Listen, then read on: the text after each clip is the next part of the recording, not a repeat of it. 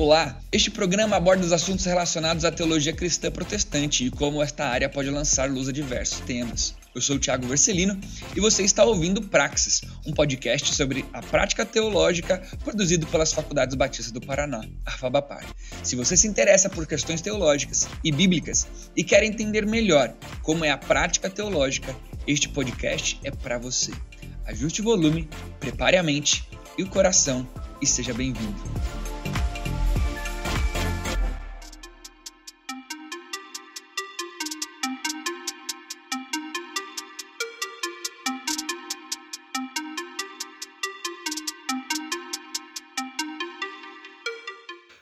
Fala, fala pessoal! Muito, mas muito bom estar com você aqui em mais um episódio do nosso Praxis, da nossa querida Fabapar. E com novidades, estamos iniciando a nossa segunda temporada, nosso segundo semestre de podcast. Muito felizes, você já deve ter ouvido aí na semana passada, você já está vendo nas nossas redes sociais uh, as novidades que a gente vai ter para esse próximo semestre, então nós estamos muito animados. E a gente já vai começar com, com uma novidade logo no nosso primeiro episódio. E a gente vai trazer um assunto bem importante, bem interessante para você se manter atualizado aí uh, no nosso ambiente do cristianismo, né? Seja de igreja, de organização uh, uh, cristã, o que for aquilo que você tem a oportunidade de, de servir no seu ministério. Mas antes de nós começarmos a falar. Eu sou o Thiago Vercelino e é muito bom ter você aqui com a gente. Não esqueça de ativar todas as notificações, seja onde for que você estiver ouvindo o podcast, tá bom? Ah, clica no sininho, compartilha, se inscreve, dá o joinha se for lá no YouTube, para você ficar por dentro sempre quando tiver novos conteúdos. E para o nosso assunto, para o nosso papo de hoje, nós temos dois convidados muito legais, muito capacitados na área em que nós vamos conversar hoje. E uh, eles são, vamos lá, por ordem alfabética, eles mesmos vão, vão se apresentar para gente. Olá pessoal, boa tarde, boa noite, bom dia, né? Dependendo do horário que estão aí ouvindo esse podcast. Meu nome é Adelmo Schwint Júnior, sou advogado em Curitiba. É Sou membro da Primeira Igreja Batista. Sou pai de duas meninas, Valentina e Dominique. Marido da maravilhosa Priscila Ribeiro. E estou atuando com a área de Lei Geral de Proteção de Dados aí nos últimos anos, para poder fazer a implementação da lei em empresas e organizações religiosas, associações, tudo mais. E estou tendo o prazer de participar aqui com o Thiago e com o Leandro deste momento aí bacana de exposição desse tema que é muito importante e que não dá para passar desapercebido.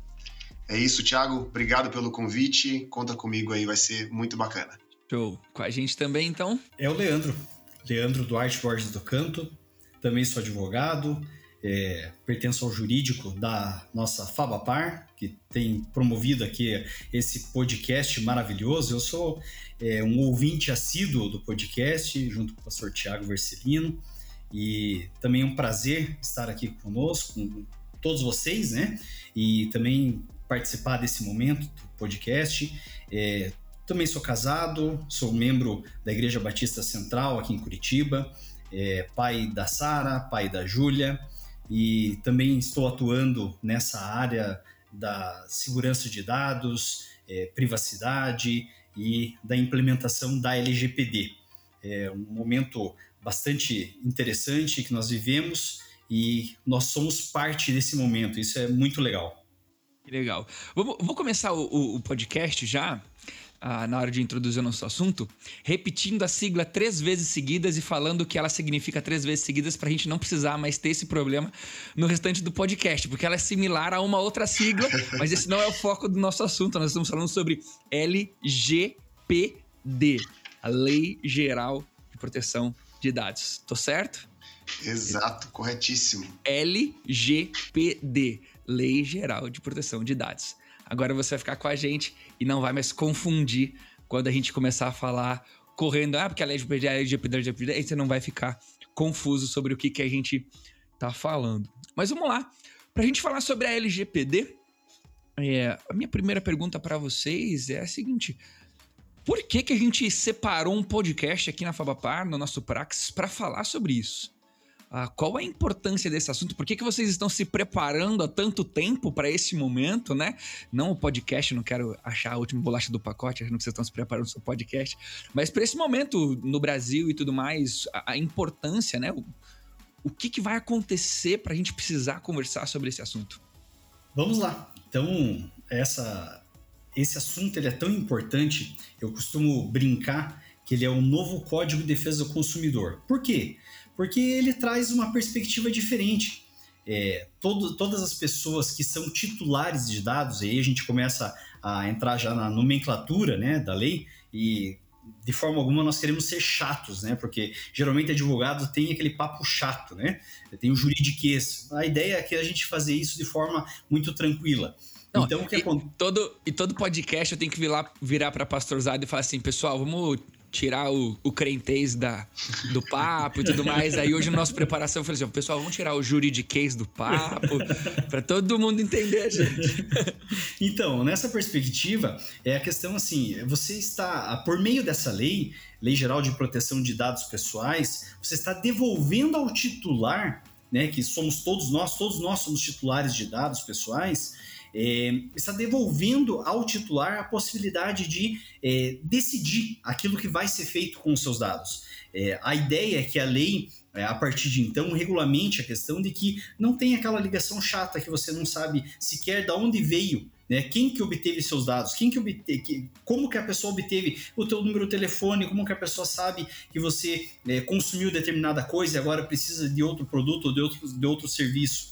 Né? Então, a importância dessa lei é justamente por conta disso. Ela traz é, e ela acaba pegando, digamos assim, todo mundo. Ela afeta as relações de todas as pessoas. Então, não tem como nós passarmos desapercebidos, inclusive em relação à igreja, inclusive em relação a, a, a uma associação, uma instituição religiosa, seja ela qual for, vai ser afetado no seu dia a dia. Olá, tudo bem? Eu peguei o seu número de telefone lá no grupo uh, do WhatsApp da igreja.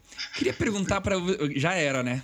T todo Não. mundo, todo mundo vai ter que se adequar a isso. Vai ter. Você sabe que é, eu estava fazendo uma um, uma aula, estava dando uma aula é, magna para um curso de vendas na internet e estava falando justamente sobre isso, sobre essas ligações, de onde que vem. E no meu celular, durante 15 minutos, mais de 10 ligações de operadoras enquanto eu estava dando a, a, aula. E assim, da onde que, da onde que encontraram? Como, como que eles obtiveram? Né? A ideia da Lei Geral de Proteção de Dados é justamente isso: é fazer com que o titular de dados dê, ele tenha o poder de decidir o que fazer. Mas assim, e por quê? Por que isso acontece? Você existe uma frase de um, de um documentário que é muito interessante falando sobre redes sociais. E nessas redes sociais é tudo gratuito, você não paga para usar as redes sociais. Por que, que tem redes sociais bilionárias, as maiores são bilionárias e você não paga nada? E aí nessa matéria, nesse documentário fala, quando você não paga pelo produto, você é o produto. Os, as redes sociais, os sites de venda, os sites de busca, eles vendem o seu comportamento para anunciantes que pagam caro para poder te oferecer alguma coisa do seu desejo. E aí o que, que acontece? Isso não é no Brasil, isso é no mundo inteiro. E o Brasil, a Lei Geral de Proteção de Dados do Brasil, ela é reflexo de um movimento global e que está vindo principalmente da União Europeia, que em 2018 já entraram com a Lei Geral de Proteção de Dados deles e começou a avalanche para todo mundo. E o Brasil teve que entrar nessa onda para poder também não só se adequar a esse, a esse, esse movimento global, mas principalmente proteger os dados é, das, das, das pessoas físicas.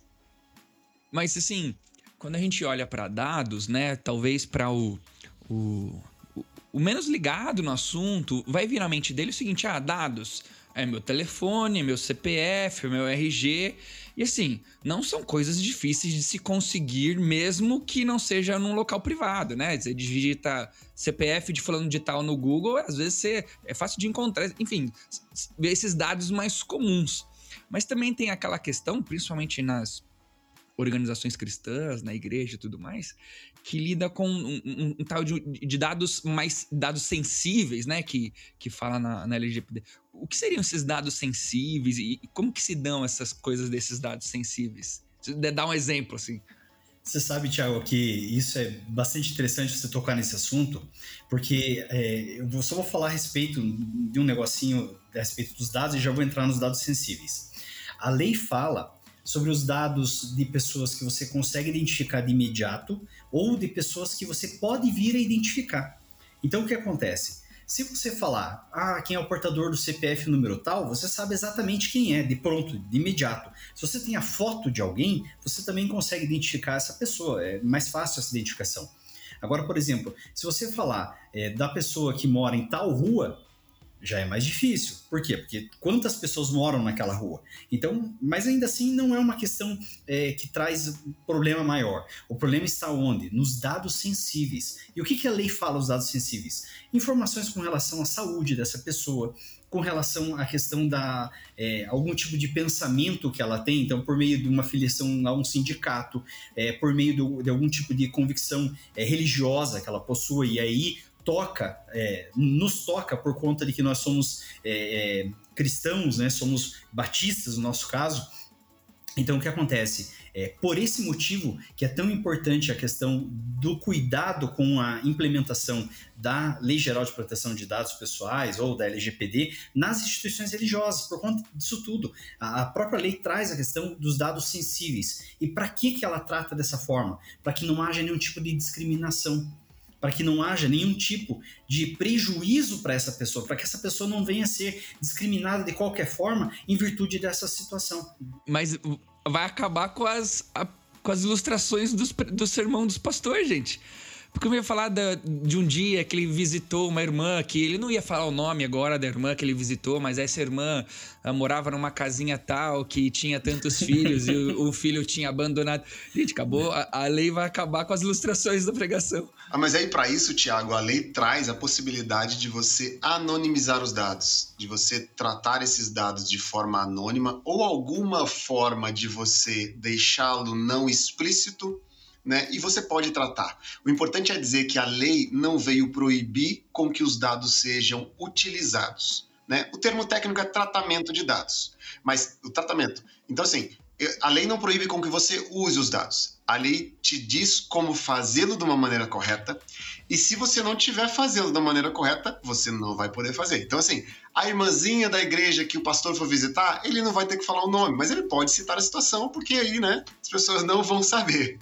Mas não são os dados sensíveis, os dados comuns, todos eles precisam de proteção. Uns com algumas regras mais rígidas, outros não.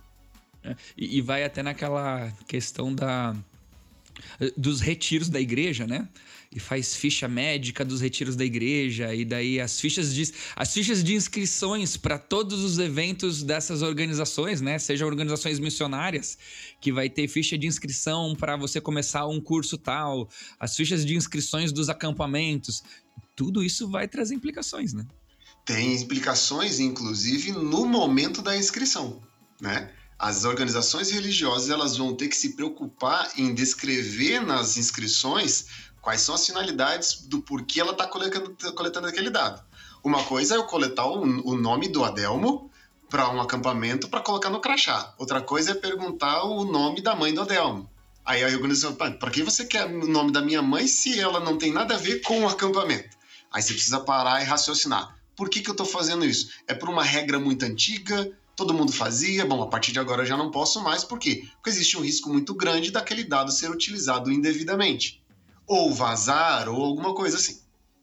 E até interessante, pegando esse gancho agora do Adelmo com relação a isso, tem algumas situações até curiosas, né? É, então, por exemplo, o, o Thiago que trabalha com questão de acampamento já deve ter vivenciado algo mais ou menos assim. É, nós tivemos uma, uma determinada situação que a, o pessoal mencionava assim: ah, vamos fazer um determinado evento, e uma das perguntas é: a pessoa ronca? Por que você quer saber se a pessoa ronca?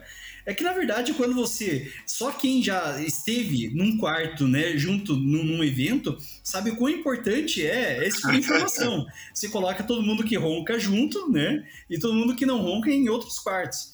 Então, são a igreja, que você precisa a pensar, igreja vai, né? Aí a igreja vai lá e publica no site da igreja a lista dos, ronca, dos membros roncadores da igreja.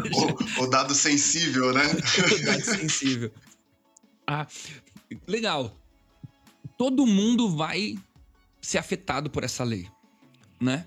Se a gente pudesse então entender um pouquinho, uh, um pouquinho da história dessa lei. O Adelma até começou a falar um pouquinho, né, se ela tem uma origem ali com relação à, Europa e tudo mais, para a gente tentar caminhar para uma definição, o, o, o, que é de fato LGPD, o que, que ela quer fazer, além de proteger, né? Porque até só falar o proteção de dados, vocês já falaram uma coisa para mim que libertou minha mente. A nossa ideia de proteger significa muitas vezes de guardar. Proteger é esconder. E proteger muitas vezes tem, como vocês estão falando na lei, tem a ideia de, uh, de, de, cuidar com. De, de, a maneira de usar. Né? E, e, é diferente, né? Eu vou proteger a minha filha, eu escondo a minha filha em casa. Não, proteger a minha filha é, inclusive, fazer com que ela se sinta capaz de fazer as coisas no mundo Ori fora. Orientá-la, né? Do que Isso. deve ser feito e do que não deve ser feito. Mas deixa como eu, surgiu, deixa... então? Vamos lá, ó. É, já, já existia no Brasil uma ideia sobre privacidade e proteção de dados desde, desde muito tempo atrás, né? É, para você ter ideia, inclusive, como o próprio Leandro já falou, que ele costuma dizer que a LGPD é o novo CDC, o novo Código de Defesa do Consumidor, o Código de Defesa do Consumidor já, já, já protegia né, informações pessoais, né, essas questões. Mas lá em 2010, é, começaram, começou dentro do, do, do, Congresso essa discussão sobre proteção de dados e como fazer e tudo mais é, diante do, do boom que a internet deu na, nas últimas duas décadas, né? principalmente na última década. E aí veio a lei do marco civil regulando como funciona a internet em 2014 e aí outras coisas. Já em 2016, lá na Europa, surgiu uma, o que poderia ser de uma revolução de precisamos cuidar dos dados. Né, pessoais que circulam na internet. Está muita coisa acontecendo com os meus dados pessoais, pessoal, dados pessoais do mundo inteiro, gente se beneficiando do uso indiscriminado. E aí surgiu lá a GRPD, que é praticamente a mesma sigla da nossa, da nossa lei aqui, né? É, da LGPD, GRPD. E lá, esta lei foi sancionada e entrou em vigor em 2018 e a partir de 2018 tudo passou a valer. No Brasil, o que, que é? Ela é um reflexo desse movimento global que busca uma segurança virtual, uma proteção de privacidade, com o objetivo de estabelecer regras de como você faz o tratamento. Tratamento é coleta, armazenamento, tudo, de, desde o momento que você pega o dado até o momento que você descarta ele. Se você armazena onde você armazena, se você compartilha com alguém, tratamento de dados. Então, as regras como você vai fazer isso. E no Brasil, essa lei surgiu em 2018 é, com um prazo de dois anos para as pessoas poderem iniciar as práticas. Ou seja, ela deu ali dois, ó, vou te dar dois anos para você absorver e começar. E aí o que aconteceu? Agosto, agosto, setembro de 2020, ela entrou em vigor e ninguém estava preparado para isso. e é basicamente isso, é esse movimento global de proteção de dados que o Brasil absorveu, primeiro, obviamente, para cuidar dos dados pessoais das pessoas, segundo, para poder participar desse movimento global, inclusive de questões econômicas, não tem como fugir disso. Né? Quem trata dados pessoais da maneira correta vai querer fazer negócios com quem trata de dados pessoais da maneira correta quem não trata de maneira correta provavelmente vai ser marginalizado. E o Brasil não estava querendo ficar à margem da, da economia global, né? É, e é importante também, nessa perspectiva toda que o Adelmo colocou, a gente lembrar que, na verdade, não é um assunto que a LGPD introduziu. Como ele bem colocou, isso é uma discussão bem mais antiga. Se nós pegarmos, por exemplo, a Constituição de 88, lá já traz uma série de proteções em relação à individualidade, privacidade e uma série de coisas. Código Civil também já traz é, essa perspectiva. Então, por exemplo, nós temos várias situações distintas. Temos direito à privacidade, temos direito à, à imagem, temos vários direitos que são todos distintos, só que a LGPD ela traz uma perspectiva um pouco diferenciada. Ela coloca isso como dados pessoais e traz uma proteção em relação a essa questão de modo que você não. É, não que você não possa, a partir de agora, marginalizar. Desde, desde anteriormente já não poderia ser marginalizado, mas agora isso está é, regulamentado de uma forma que é possível se cobrar coisas de forma mais específica.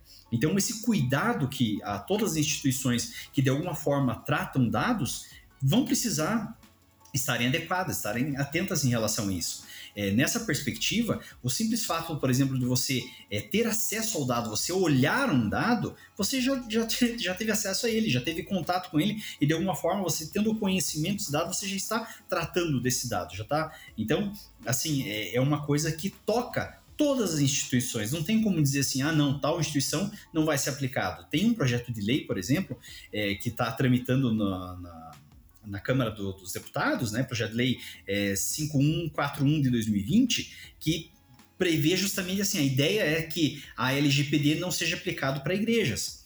Agora, a grande, para instituições religiosas, de uma forma geral, para fins religiosos, né? Agora, é, é, conhecendo o que nós conhecemos de igreja e a ideia que nós temos de cristãos, no sentido de ser o mais ético possível e tudo mais, é uma questão que acaba sendo quase que descabida.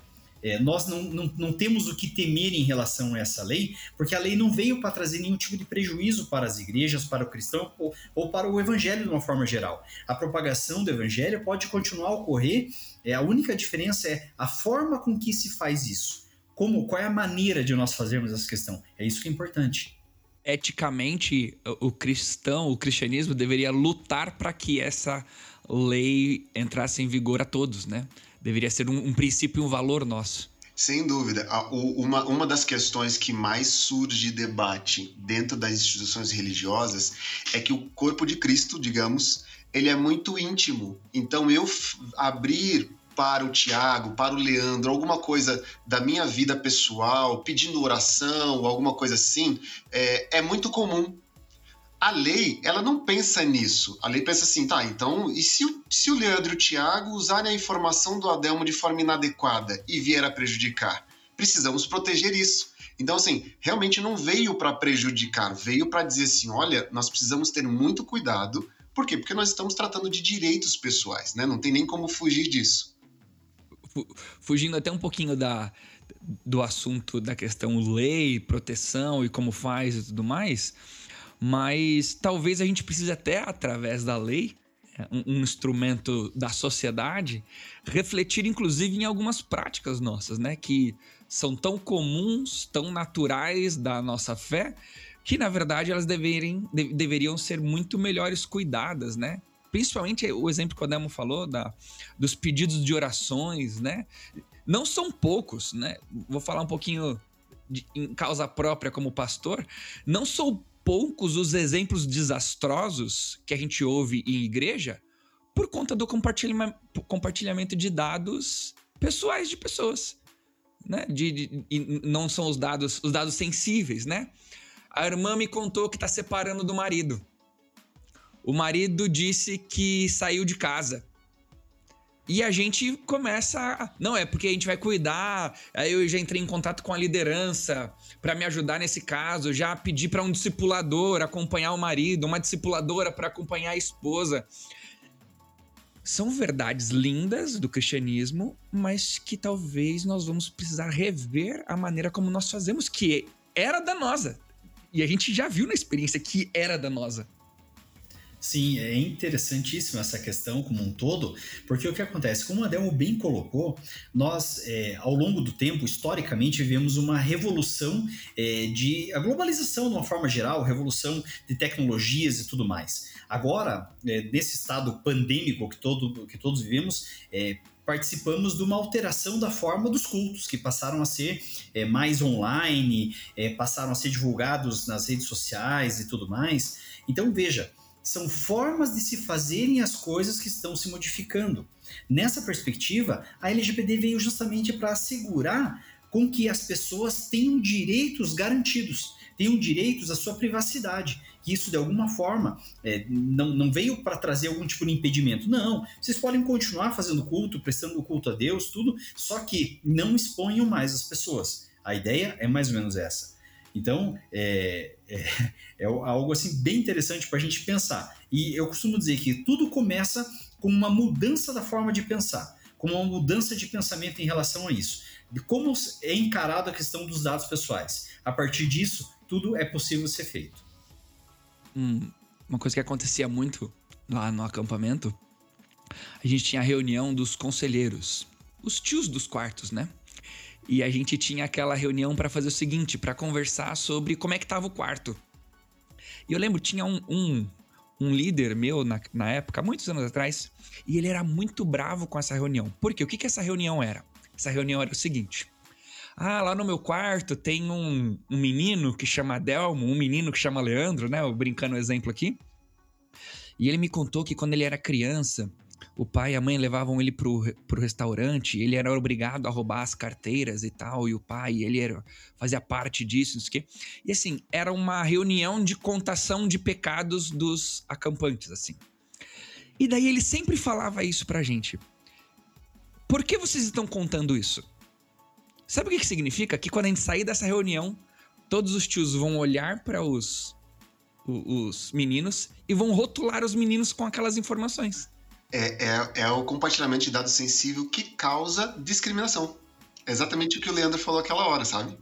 Agora, você precisa de ajuda para um, uma coisa específica? Vem aqui no líder e a gente vai tentar tratar essa questão. Se não, só diga: olha, meu quarto tá difícil por causa disso, meu quarto tá difícil por causa disso. E era muito interessante porque há muito tempo atrás isso me marcou, né? E eu sempre fui muito criterioso com isso, sempre peguei muito no pé do pessoal com relação a isso, né? A gente vai discriminando as pessoas com essas informações e às vezes até a gente tem uma boa intenção por trás. Agora, sabe o que é interessante disso que está falando, Thiago? É assim, não que a partir de agora não se possa ver esse compartilhamento de informações. N não é essa a perspectiva. Agora, a pessoa que vai compartilhar esse tipo de informação precisa saber previamente para que, que você vai utilizar essa informação, como que você vai transmitir ou não isso para outras pessoas, como que isso vai ser tratado, se isso vai ficar é, é, numa determinada equipe ou não. Então, a ideia é justamente isso, que haja uma informação que esteja é, específico qual é a finalidade para qual aquele tipo de informação é, e para que vai ser utilizado. Então, assim, é, é interessante por conta disso. Não traz uma uma, uma, perspectiva de impossibilitar algo. Você pode fazer isso. E é importante, às vezes necessário, que haja um acompanhamento, um cuidado em relação a isso. A pessoa precisa falar, né? Mas a, a, o que a lei diz é assim: você não pode ser discriminado em virtude disso que você vai falar. Então, para que não haja isso, o que, que a igreja, o que, que a instituição é, se compromete a fazer para que não haja esse tipo de discriminação? É nessa perspectiva. Ah, esse, dá para ficar nesse papo mais do coração, assim, da prática do cristianismo até o fim. Mas vamos voltar um tiquinho para a questão da, da lei mesmo, né? Nesse papo todo que a gente foi citando, né? O pastor e tudo mais, Uh, cada um na lei ele tem uma, uma função, né? Uh, a gente até comentou no nosso papo antes de na hora de preparar a pauta, uh, dos atores, né? Então, o, o pastor é um, é um dos atores nessa lei, a secretária ou o secretário da igreja são, é outro ator, o, o que forneceu a informação é uma outra nomenclatura. Co como é que funciona quando a gente começar a dar de cara com a lei, para a gente entender quando forem falar desses nomes, quem é quem, aonde que a gente está? Vamos lá, olha só. É, eu ainda não fiz a adaptação desse meu, desse meu discurso para a igreja. Mas vamos entender, vou, vou, citar o exemplo de como são esses atores, imaginando que você está indo numa churrascaria. Então, você que está ouvindo agora é, é, esse podcast, imagine que você está indo para uma churrascaria, aquela bela churrascaria isso já foi um golpe bem baixo para todos nós ouvintes. Depende nesse da hora momento, que a pessoa está ouvindo. É, nesse né? momento, muitos de nós ficamos um pouco chateados com você, porque a gente queria estar nessa churrascaria de fato. No próximo, eu vou me comprometer a traduzir essa, essa minha analogia para a igreja, tá? Mas por enquanto eu ainda não consegui. Imagine que você está indo com a sua esposa para uma churrascaria e você chega lá e você entrega o seu carro para o manobrista. Ele vai anotar a placa do seu carro, vai te dar o, o, né, o papelzinho e você entrega a chave para ele. Entra na frente, entra dentro da churrascaria, você dá de cara com o metre. A pessoa te recebe, né, dá as boas-vindas, pergunta o nome de vocês e te leva até uma mesa. Aí você sentou na mesa, vem o garçom e traz a, a, o cardápio. Aí o garçom vem tirar o pedido, anota o seu nome de novo no, no, papelzinho do pedido e pergunta se você ou a sua esposa tem alguma intolerância, alguma coisa tal que ele possa sugerir algum prato. Aí você vira assim: olha, eu tenho intolerância à lactose ou a qualquer outra coisa. E aí ele já anota ali: ó, essa, questão, essa pessoa que tem intolerância à lactose, aquela outra ali não pode comer isso, não pode comer aquilo. E aí pega esse, esse pedido e leva lá para o chefe de cozinha. O chefe de cozinha vai olhar e falar assim: ah, o Adelmo tem intolerância à lactose. Ok, já sei o prato que eu vou preparar para ele. E a esposa dele gosta muito de doce. Esse, esse doce, essa sobremesa é especial para ela. Preparou tudo ali, entregou de volta pro garçom. O garçom chega para você e fala: Olha, Adelmo, você é intolerância à lactose, né? Tá aqui o prato especial para você, meu cara. E para você, Priscila, tá aqui a sobremesa que você adora. Tal. Beleza, comemos, nos deleitamos ali naquela, naquela alimentação, levantamos e fomos pro caixa. Aí chegou no caixa, eu entreguei o meu, o meu cartão né, é, de banco para pagar e a pessoa pergunta: Você quer o seu CPF na nota? Eu falei: Eu quero sim, por gentileza. Vou ali, passei, paguei, coloquei meu CPF na nota, ela digitou, saiu lá a nota fiscal e tudo mais. E ela falou: Muito obrigado, seu Adelmo, Priscila, voltem sempre. Ok, volto lá pro meu carro, peguei né, a, a chave do meu carro de volta e fui para casa feliz. Só nesse evento eu compartilhei talvez mais de 20 dados pessoais e você nem percebeu. Dados pessoais sensíveis, como a minha, o meu gosto pessoal, a minha condição de saúde, né? a minha conta bancária, eventualmente, dependendo de como foi né, o, o meu consumo ali, eu posso ter ou uma discriminação ou uma supervalorização do quanto eu gastei naquele restaurante. A pessoa pode, opa, o Adelmo tem grana, entendeu? E, e isso causa o quê? O dado pessoal da Delmo se torna um ativo muito importante para aquela churrascaria. Então, assim, nesse movimento, a placa do carro é dado pessoal, o meu nome, é, o meu CPF, todo, todos esses eventos. E aí, quem são esses atores, gente? Eu e minha esposa, nós somos os titulares de dados. Eu detenho o poder sobre meus dados. Meu CPF sou eu, titular de dados. Eu sou o titular dele. O METRE é o operador dentro dessa. Vamos dizer assim, vou, vou voltar um pouco. Titular de dados. Quem é o controlador? Controlador é o dono do restaurante. É quem vai receber os meus dados e vai dizer o que, que se faz com aqueles dados. Para o garçom, para o metre, para o manobrista, para a menina do caixa, o homem do caixa, seja quem for, tá? E o dono do restaurante, ele é o controlador, ele que controla o que vai ser feito com os dados. Quem é o operador? É quem de fato pega o meu dado e usa ele. O manobrista pegou meu dado do meu carro e anotou. Ele está operando aquele dado pessoal meu. O metre que recebeu, que me recebeu, pegou meu nome. O garçom, a pessoa do caixa que pegou meu CPF, eles são operadores, eles que operam os dados, tá? E aí vamos ter uma figura lá na frente chamada encarregado de dados. Quem é o encarregado de dados? É uma figura que a lei determina com que toda instituição, pessoa jurídica e tudo mais, tenha que seja o intermediador entre o titular do dado, o controlador, o dono do restaurante, e a Autoridade Nacional de Proteção de Dados, que é aquela, aquele órgão governamental que vai gerir como eu faço o tratamento de dados, vai fazer fiscalização e tudo mais. Tá? Esse é o encarregado. É uma, é uma figura dentro da empresa que vai determinar como o, há o relacionamento entre ambas as partes o titular de dado. Se eu, por exemplo, Adelmo, me sentir lesado eventualmente pelo uso indevido do meu dado na minha, naquela churrascaria, eu vou lá na churrascaria e não vou falar direto com o dono. Eu falar assim, eu quero saber quem é o encarregado de dados, quem é o, o, o, o comum, comumente chamado DPO, Data Protection Officer, ou seja, um oficial de proteção de dados. Quem é essa pessoa? Ah, eu falando de tal. Eu vou chegar lá e falar assim, olha, eu, eu, dei aqui alguns dados pessoais e eles foram usados indevidamente. Essa pessoa, ah, ok, vou conversar com o dono do restaurante, vou relatar essa situação à, à autoridade governamental e nós vamos resolver isso. Estes são os atores basicamente principais: o titular do dado, o controlador, que é quem determina o que o dado faz, o operador, que é quem trata os dados a partir do que o controlador manda, o encarregado é essa pessoa que faz o relacionamento entre as partes né? É, e a Autoridade Nacional de Proteção de Dados, que é o órgão governamental que vai acabar fiscalizando tudo isso aí.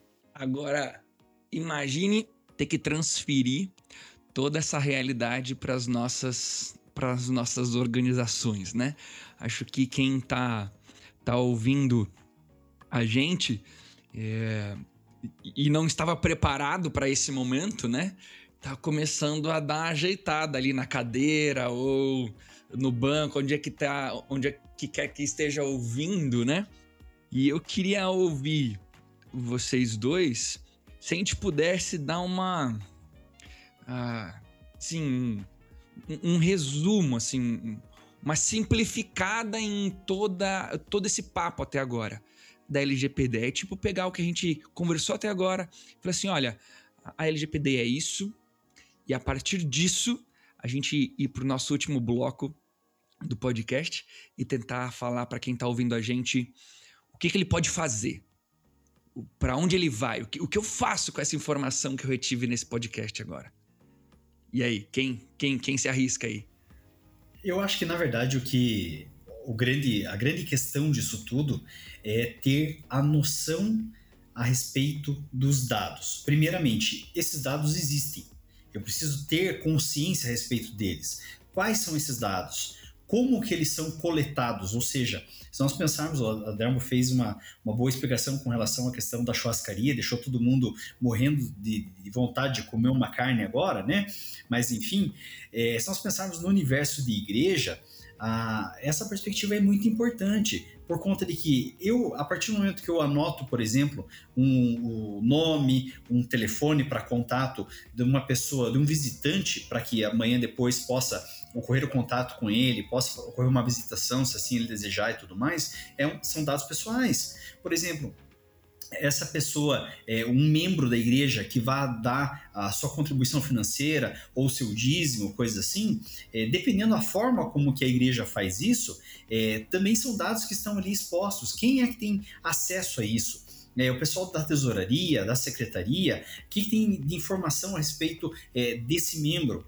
Como que faz em relação a tudo isso? Existe, só, só uma parte aqui, Leandro, existe inclusive nas, nas igrejas menores aquele, aquela papeleta, né? Com que a pessoa tem o um nome, anota o valor do dízimo ou da oferta e deixa ali visível a todos, né? Aí tem, tem uns irmãozinhos que tem o negócio preenchido em fevereiro, em setembro e em dezembro. É, e tem o irmãozinho que tá com tudo preenchido. Exato. Antigamente existia a prática de até ser afixado no edital, do edital da igreja, dos irmãos dizimistas, né? Então, veja quanta coisa, quanta Eu já prática. vi até a igreja que, na hora de tomar a ceia, o pastor lia o nome dos dizimistas lá na frente. Então, veja. São situações que, assim, a LGPD não veio para atrapalhar a, a, forma do culto. Pelo contrário, é adaptar é, é, a vida para uma questão globalizada, assim como nós tivemos que adaptar por conta de uma questão pandêmica, fazendo encontros de, com distanciamento social e de forma virtual e tudo mais, é, no mesmo sentido, a partir de então, você precisa ter cuidado com os dados das pessoas. Então, essa conscientização a respeito da forma de se pensar o que é o dado pessoal e a forma de você tratar isso é completamente diferente. Por exemplo, é, é, numa live que eu fiz, eu, eu dei um exemplo que eu acho que foi foi bastante interessante, no sentido assim, é, se hoje um, um, alguém quiser fazer uma oferta em espécie na mão do pastor, uma oferta significativa, esse pastor será que receberia esse valor? Ah, por que, que não? Geralmente ele indicaria: olha, irmão, o senhor vá na igreja, entrega para o fulano, ou faz assim, ou deposita na conta da igreja. Por quê? Porque tem toda uma questão de uma escrituração contábil em relação a isso, tem toda uma questão de um cuidado maior, para que não haja nenhum tipo de mal entendido em relação a esse fato. E por qual motivo que por dado pessoal eu posso pegar e posso passar para o irmão da igreja, eu posso ligar para o pastor, pastor, tem o telefone do Adelmo, eu precisava falar com ele, ah sim, o telefone do Adelmo está aqui, pode ligar para ele, sabe? Então são, são situações que há a necessidade de um cuidado é, maior em relação a isso porque os dados pessoais, como o Adel bem colocou no início dessa conversa, têm valor.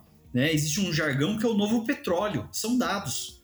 Dados pessoais é o novo petróleo. Quem tem o dado, quem tem informação, acaba tendo um poder.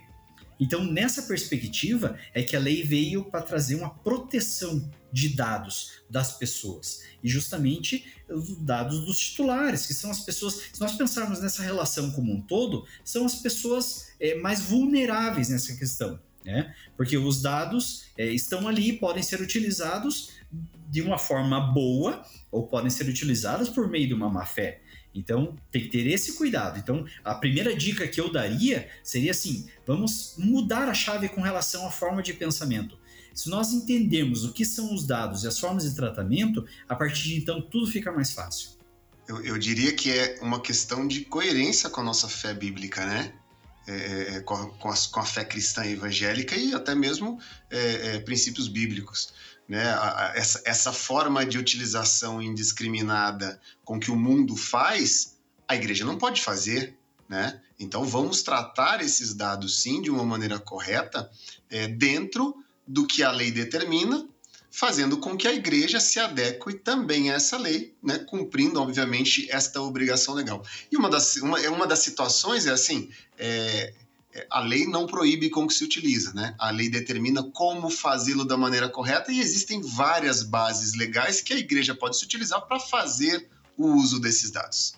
Exato, é, é bastante interessante essa questão, porque assim, é, nós, enquanto igreja, temos um pouco de dificuldade é, em entender quanto à necessidade de adequação a, vamos colocar assim, as leis humanas ou as leis do Estado, né, de alguma forma. Né? Então, algum tempo atrás. Aproveitando a moda da palavra por outras questões, né? Mas, inclusive, com relação ao LGPD, vai vir muito negacionismo, né? Ah, não vai, não vai dar nada. Ah, nunca vai acontecer comigo. Não, isso daí não é pra gente. Né? Ah, duvido o exemplo, o Leandro usou esse exemplo na hora que a gente estava discutindo a pauta, né? Ah, duvido que o órgão governamental vai vir bater na porta da minha igreja e perguntar se eu estou garantindo a proteção de dados de todos os membros da igreja. É, exato. Na verdade, aquilo que nós falamos anteriormente, né, da, da pauta é importante trazermos agora, é que, na verdade, o órgão governamental talvez não bata na porta da igreja, realmente. Agora, a questão é a, a, a fiscalização indireta, digamos assim em situações que a igreja é, acabe se encontrando de alguma forma e tenha que responder, tenha que demonstrar que está adequada. Né? Então, é, nós conversávamos anteriormente quanto à questão de que já uma série de decisões judiciais que afetam diversos setores, tanto na questão tributária, tanto na questão trabalhista, enfim, diversas áreas do direito. Né? Então, nessa perspectiva, nós, algum tempo atrás, enquanto igreja, é, discutimos a respeito da importância de se ter um contador, de fazer uma escrituração contábil, de fazer uma adequação em relação a essa questão. Conseguimos superar essa perspectiva. Agora vivemos uma outra onda quanto a essa importância de trazermos uma adequação correta, trazermos um cuidado maior em relação aos dados é, das pessoas. O que mais que a gente pode fazer, então, diante desse conteúdo? Quem está ouvindo a gente talvez não seja nem o pastor, né? Talvez não seja nem o. Ah, deixa eu lembrar dos atores. O coordenador, é isso? O coordenador. Controlador. O controlador dos dados. Talvez a pessoa que está ouvindo não é o controlador, é o, é o metre, é o manobrista. Eu já mudei para o exemplo da churrascaria para eu não errar mais é os o, nomes. Que fica... é, o, é o recepcionista da igreja, que vai pegar, vai pegar a sua, a, a o seu pedido de oração isso. Né? Esse é pessoal. O... o que mais que, esse... que a gente pode fazer? Olha só, é, talvez o, o, passo importante que o, que o Leandro já falou, né, essa conscientização de que isso vai de fato afetar a igreja, como vai afetar a todas as outras organizações, sendo o primeiro passo é sentar, talvez com uma coordenação da própria igreja, diretoria, e falar assim: ok, nós sabemos que isso vai nos afetar, mas e como? Como isso vai nos afetar? Quais são os dados que nós coletamos dos nossos membros, dos nossos visitantes, dados pessoais, tá? A Lei Geral de, inclusive, talvez a gente nem tenha falado antes, mas a Lei Geral de Proteção de Dados, ela se preocupa com dados pessoais e não de dados de pessoas jurídicas, tá? Então, sempre dados pessoais é o nosso foco. Então, assim, os dados pessoais dos nossos membros, dos nossos visitantes. Que que a gente, quais são eles? Relaciona, mais ou menos. Ah, o que, que a gente faz com esses dados? E aí, analisando qual a finalidade de cada dado, você já tem uma noção geral se você está fazendo certo ou se você está fazendo errado. A partir daí, para adequar a lei, é super importante ter a participação de pessoas capacitadas que conseguem interpretar a lei e transformar isso num projeto é um projeto de adequação. Falar simplesmente que eu tenho uma política de privacidade no meu site não é adequação à Lei Geral de Proteção de Dados. Né? Isso apenas diz que você está preocupado de alguma forma com a produção de dados, mas e o que, que na prática você faz? Qual é o projeto?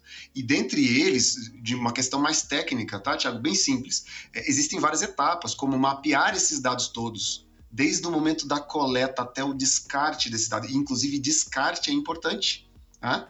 É, tem igrejas que têm dados, perdão, tem dados de pessoas que já faleceram, de membros que já faleceram. Está lá para quê? Por que, que está lá? Precisa descartar, a lei determina isso, tá? Então, faz um mapeamento de todos esses dados. O que, que você faz?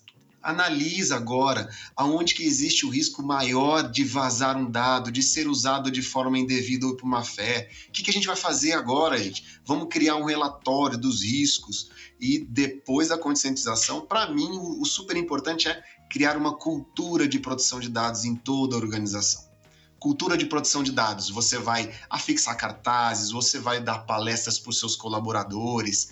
As igrejas, como o Leandro falou, as igrejas, para entrar o conceito de que precisaria de um contador foi difícil. Agora a gente já consegue ver a igreja como uma empresa, como um CNPJ, que de fato é.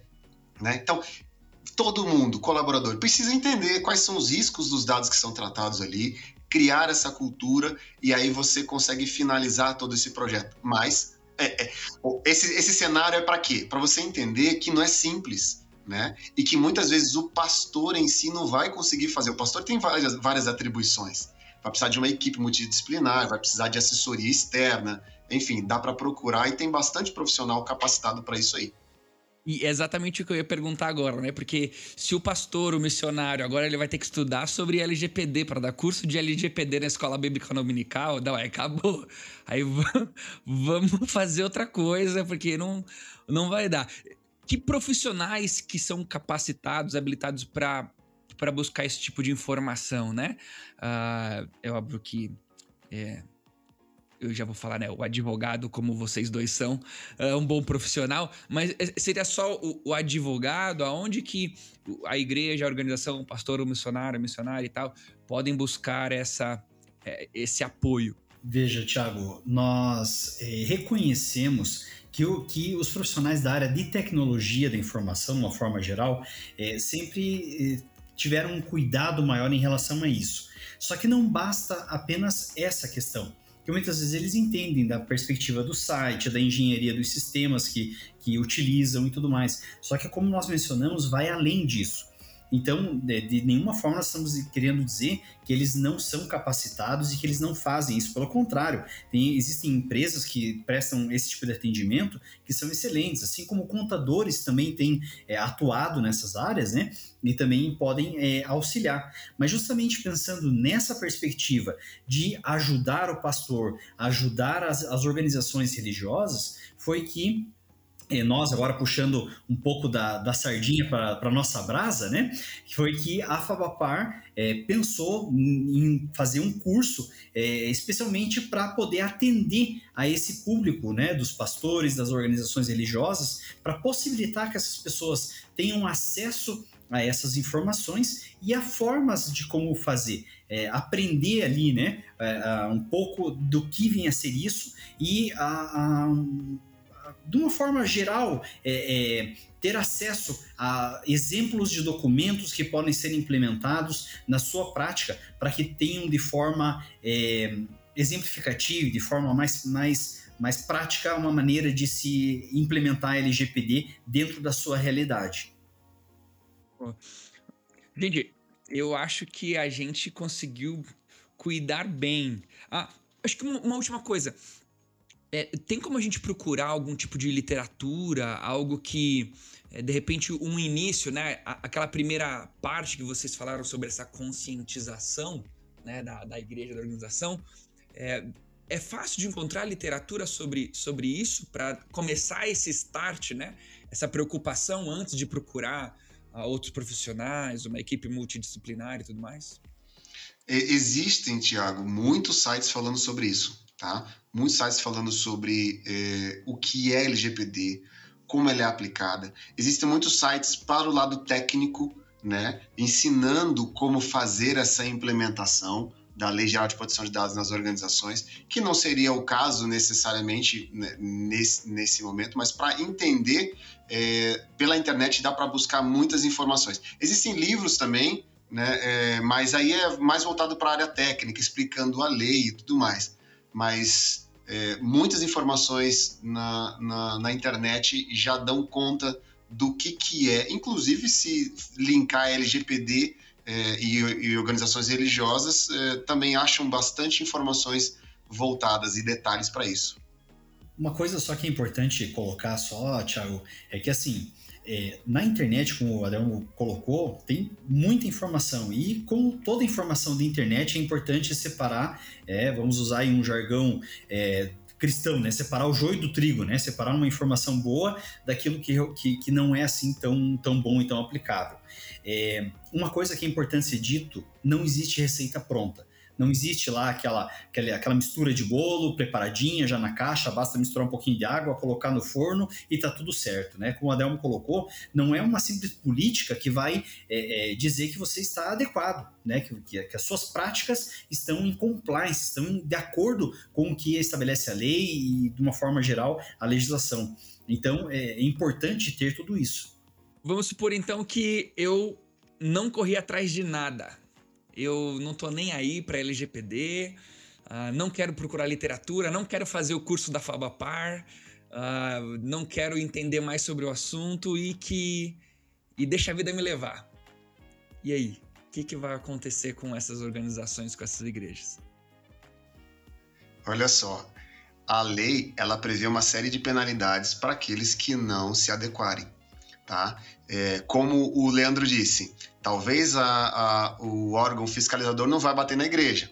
É, talvez uma denúncia anônima faça com que esse órgão bata lá. Talvez um processo judicial de algum titular de dados da igreja que esteja insatisfeito é, faça chegar lá na igreja é, é, o órgão governamental que vai fiscalizar. E aí, uma vez verificado que a igreja não está adequada Quais são as penalidades dela? Elas vão desde uma simples advertência, tá? a lei fala, a lei traz uma gradação delas, desde uma simples advertência do tipo assim, olha, vocês não estão adequados, por gentileza, façam isso dentro desse prazo que a gente vai voltar para fiscalizar. Se não for feito, existem multas simples ou multas diárias e dependendo, é, elas podem até chegar a 50 milhões de reais dependendo inclusive do grau de faturamento de empresas, tá? Nas organizações religiosas ainda não sei como isso vai ser avaliado, porque isso é com base em faturamento. Mas existe uma multa financeira. Depois, talvez é, uma das penalidades que possam mais causar reflexos na imagem da igreja é a obrigatoriedade de publicização do erro cometido. Sabe aquela ideia de, de recall? Que as montadoras são obrigadas a anunciar em rede de televisão que o carro tem problema nisso, está fazendo recall. A Lei Geral de Proteção de Dados determina a publicização do tipo eu, igreja tal, de Cristo Jesus, é, tive vazamento de dados dos meus membros e tal e tal e tal. o pecado tal. do irmão lá na Imagine frente. o. Menos por aí. É, não, imagine o impacto para a imagem da igreja né, como uma instituição que de fato deveria fazer tudo de acordo com a lei. Né? E daí para daí frente as, penali as penalidades mais severas são é, a, o bloqueio de utilização de dados, a Autoridade Nacional de Proteção de Dados pode falar assim, ó, você não vai usar mais dados agora por um certo período, ou a eliminação dos dados que vocês fazem de forma incorreta. Então assim, no, no âmbito é, é, é das empresas privadas que têm finalidades lucrativas, isso é bem pesado, porque imagina uma empresa de marketing que trabalha só com dados, ela ser proibida de trabalhar com dados, ela vai fechar. Na igreja, dependendo, você não vai ter mais acompanhamento de dízimos, de ofertas, você não vai ter mais de membresia. Como é que vai ser feito se você tiver, se você não conseguir fazer? Vai ter que parar e vai ter que começar do zero. É por isso que é extremamente importante começar já é, por mais que as penalidades administrativas elas possam valer agora a partir de 1 de agosto, eu digo que a Autoridade Nacional de Proteção de Dados ela vai ter um olhar bem mais brando para quem já está no processo do que quem não está. Né? Você pode falar assim, não, eu não tenho finalizado, mas eu estou aqui no processo, está aqui, ó, o Adelmo, está aqui o Leandro fazendo o meu processo, ele pode responder e existe isso aí, mas essas penalidades podem causar um certo problema para a igreja. Pessoal, 15 dias aí. Se você. do dia que nós estamos gravando aqui o podcast, mas ó, do dia que a gente vai lançar, aí você vai poder ouvir, vai dar uma semana para você correr atrás do prejuízo. É, mas eu me dou por muito satisfeito daquilo que a gente conversou aqui. Eu acho que dá uma boa de uma. E, e eu acho que isso que foi legal da nossa conversa hoje, que eu acho que não, não, não causou pânico mas causou engajamento. Eu, eu, me senti empolgado a querer viver algumas coisas. A gente não tratou com ah, um certo terrorismo, né? Olha, você tem que fazer isso porque senão você tá lascado, porque o certo. Não, a gente tratou com, com essa leveza de olha como é importante, olha como faz parte da nossa fé querer viver essas coisas, né? Então, fico muito feliz e queria agradecer muito Leandro e Adelmo por essa oportunidade de ter vocês aqui com a gente no nosso podcast. Beleza? Querem fazer aquele aquele jabazinho agora, divulgar o arroba do Instagram, falar qual é a agenda, agenda de shows de vocês? Olha só. Vamos lá então, né? Vamos aproveitar a oportunidade.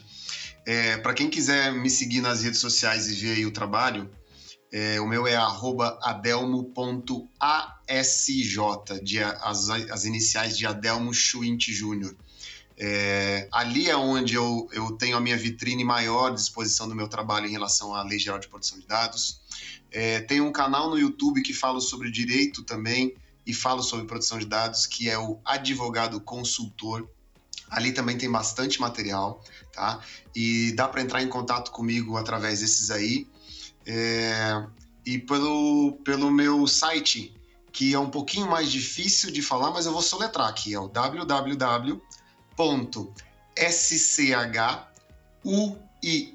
de navio, D de dado, T de tatu, .adv.br www.chuint.adv.br que é o site do ouvindo, Se você estava ouvindo na velocidade 2x, você coloca na velocidade normal e vai parando. Volta lá, para e anota. que o sobrenome é, é, o único sobrenome que eu tenho e que eu tinha que utilizar no meu escritório. Mas é, tem lá também matéria sobre isso. Fiquem à vontade, eu estou à disposição. E mais uma vez, Tiago, obrigado pela oportunidade. Leandro, é sempre um prazer dividir aí atualmente nesse novo formato Sim. a tela, né? para a gente poder falar sobre esse assunto que, que me empolga muito. Obrigado e um abraço a todos. Valeu, obrigado Adelmo, obrigado Thiago por essa oportunidade de conversarmos um pouco a respeito da implementação da LGPD. É um assunto é, que chama muito a nossa atenção né, nessa perspectiva. É, se alguém quiser fazer algum tipo de contato pelo é, Instagram, meu é Leandro Canto Advocacia no Instagram. É, também estamos juntos ali na Favapar, no departamento jurídico, e à disposição sempre para é, servir naquilo que for é, útil a todos. Também, da mesma forma, é, gostei muito dessa experiência, algo muito legal, e tenho certeza que é, vai ajudar e vai enriquecer e abençoar a vida de muitas pessoas. Pessoal, se você curtiu, se você gostou desse bate-papo, ah, compartilhe a gente. Se você quer mais informações sobre a Lei Geral de Proteção de Dados, ah, a Pavapar vai começar na nossas, nas nossas mídias sociais. Você pode procurar lá no nosso site um curso sobre isso. Você é muito bem-vindo, tá bom? Ah, se você quiser correr atrás da gente no Instagram para pedir informações, também pode. Nós estamos à disposição para conversar com vocês. Um abraço e até o próximo podcast Praxis aqui da Fabapar. Valeu!